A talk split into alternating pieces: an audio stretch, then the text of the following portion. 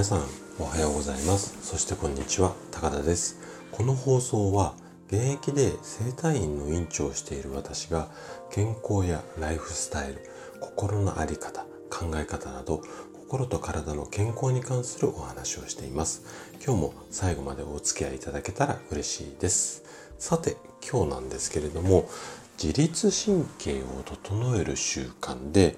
温度と汗この2つについてちょっと話をしていきたいなというふうに思います。で自律神経を整わせる、うん、整える自律神経が整うことによって心だとか体が元気になって、えっと、いつも笑顔で過ごせるようになるんですね。で、その整えるために毎日ちょっとした習慣、これを意識するだけでかなり自律神経っていうのは整いやすくなります。で、今日もそんなヒント2つですね。で、まず1つ目のヒントとして、温度差をいつも意識しましょうよ。まあ、こんな話ですね。で、2つ目は、通勤は汗をかかないようにする。こんな2つのヒントをお話ししたいというふうに思います。じゃあ、早速本題の方に入っていきましょう。じゃあ、1つ目の温度差をいつも意識する。まあ、こんな話からしていきたいと思うんですが、自律神経をね、整えようと思った時に大切になってくるポイントっていうのが、この自律神経っていうやつは温度差にね、非常に弱い。こういうこう特徴っていうんですかねそれを意識するように、まあ、ここが大切になってきます。で例えばなんですけれども夏の暑い日にクーラーのよく効いた室内から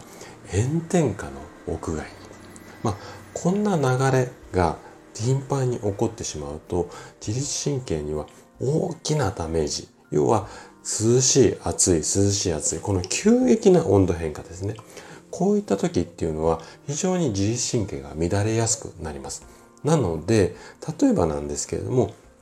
クーラーの効いた室内にいる時には、ちょっと長袖のシャツを羽織ってみたりだとか、まあ、こんな風、うん、工夫っていうか、こういったことが必要になってきます。で、これ夏場のパターンなんですけども、あと、特に冬場なんかによくあるケースとしては、あの、私、今はそんなに多くないんですけども、サラリーマン時代はね、よくこれやってたんですよね。昼休みに、とか、まあ、あの、昼休み以外でもいいんですけども、会社のビルを出て、ちょっと近くのコンビニまで買い物、まあ、お昼ご飯だったり、まあ、コーヒーだったり、うんとガムだ、キャンディーだ、みたいなの、ちょっとこう、2、3分先のコンビニまでって、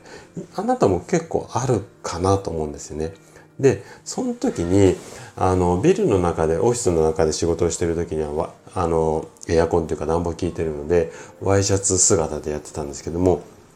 あの、買い、買い物行く時、買い物行く時には、そのワイシャツ姿で、そのまんま外に出ちゃう。まあ、で、寒いから背中丸めてポケットに手突っ込んで。こんな、なんとなく言いたいことっていうかイメージ湧きますよね。でね、こんな場合も、自律神経ってすごく乱れまくでたとえこう外にいるのが5分ぐらいだったとしても一度乱れた自律神経って医学の教科書上ではね3時間から4時間これはね元に戻らないんですよ。あの個人差多少ありますけれども例えばもうガンって一回崩れちゃったのはだいたい34時間は元に戻らないいういうふうに思っててください。なのでできるだけねこういう温度差これに敏感になって自律神経に優しい対応この辺りを心がけていただきたいんですよね。はい。これが今日の1つ目のヒントです。じゃあ2つ目。今度はね通勤は汗をかかないようにしましょうよとまあ、こんな話ですねで朝の満員電車このぎゅうぎゅう詰めまあこの形っていうか状況ねこれがストレスに直結するこれは誰でもイメージできると思うんですよね。でね電車と屋外って特にそのぎゅうぎゅうの満員電車っていうのはかなり気温差があるんですよね。で先ほどお話しした通り温度のこの差っていうのは自律神経を乱すこれはねうんと今言った通りなんなんですよ。でね通勤の満員電車っていうのはこのぎゅうぎゅう詰め人がいっぱいっていうストレスと温度差このねダブルのこう最悪のコンディションなんですよね。でおすすめしたいのが通勤時には汗をかかないようにするこういったことです。でこれもね私サラリーマン時代よくあったんですけども特に冬場冬場なんかは外寒いじゃないですか。で、えっ、ー、と駅まで歩いていく姿っていうのはコート着てマフラーして手袋してっていう状態ですよね。でそのまんま満員電車に乗るとまあ汗ダラダラになるじゃないですか。でちょっとぎゅうぎゅう詰めの中で、うん、と大変だっていうのはあるんですけども自律神経っていう視点から見るとあの